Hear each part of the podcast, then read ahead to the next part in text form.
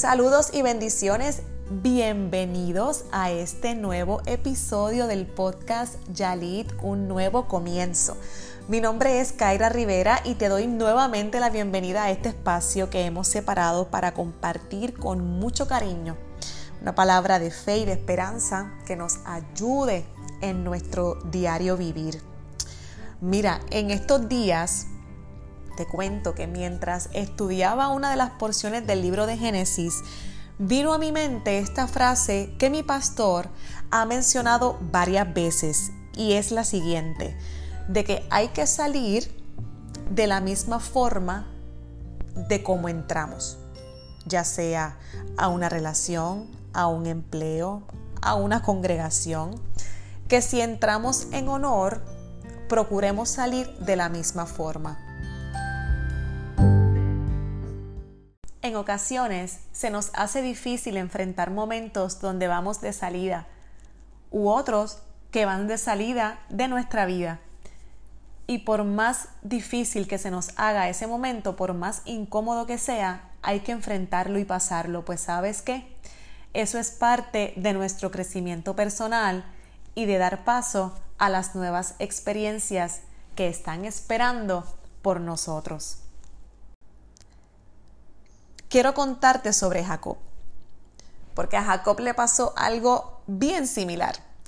Cuando él salió hacia Canaán con sus mujeres y sus hijos, huyendo de Labán su suegro, de camino él tuvo que cerrar dos capítulos que tenía pendiente.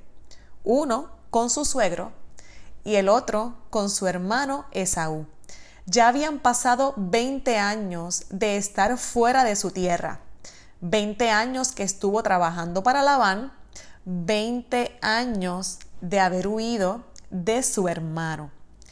En el camino, el primer encuentro que Jacob tuvo fue con su suegro, pues éste salió huyendo y Labán los logra alcanzar. Esto está en el capítulo 31 del libro de Génesis. Labán le reclama a Jacob y le dice, mira, tú te fuiste huyendo y no me dejaste ni tan siquiera despedirme de mis hijas y de mis nietos. Y para colmo, me robas mis dioses, sin saber que esto del robo de los dioses había sido, eh, ¿verdad? Raquel, eh, una de las esposas de, de Jacob. Jacob le responde y le dice, mira, es que tuve miedo, pues pensé que quizás me quitarías por fuerza a tus hijas. Cuento largo corto, al final aclararon cuentas, hacen un pacto, Labán se despide de sus hijas y de sus nietos y Jacob continúa su camino. Entonces, de camino hacia Canaán, pues viene el segundo capítulo que Jacob tenía que cerrar, que era con su hermano Esaú. Jacob le envió un mensaje para que se encontraran y Esaú le envía un mensaje de vuelta y le dice, mira, sí, eh, estoy de acuerdo en que nos encontremos, eh, te voy a recibir, pero junto conmigo van a ir nada más y nada menos que 400 hombres. Dice la palabra que Jacob tuvo gran temor. Incluso en ese momento en que ya supo que el encuentro era inminente, esperando que él mismo se diera, Jacob tuvo una lucha con Dios.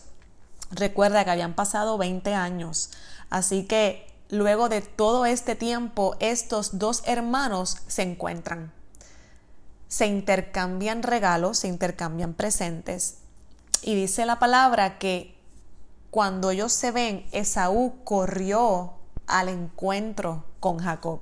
Le abrazó, se echó sobre su cuello, le besó, lloraron. Fue un encuentro yo me imagino que totalmente inesperado para Jacob, porque él tenía tanto miedo de la reacción de su hermano. Y recuerden que había pasado 20 años de este capítulo que estaba inconcluso. Este capítulo que atormentaba a Jacob y que era importante que él mismo fuese cerrado, aclarado, antes de él regresar a la tierra de su padre, Isaac, y continuar con el plan que Dios tenía para ellos. Muchas veces lo más fácil es huir de las situaciones o hacerse loco como dicen por ahí, pero esto no está bien, pues dejamos asuntos sin resolver y en el proceso lastimamos y nosotros también somos lastimados. Los cabos no se dejan sueltos, hay que amarrarlos, hay que cerrar puertas que hemos dejado abiertas, hay que actuar con bondad y siempre en pro de la restauración. Cerrar bien ciertos capítulos en nuestra vida es necesario para comenzar otros. Y esto es importante, pues de la forma en que salimos, así entraremos a un nuevo empleo, a una nueva relación, a un nuevo capítulo en nuestra vida.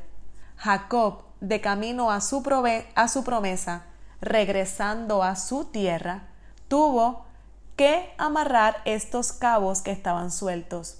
Y esto era bien importante para la nueva temporada que le esperaba.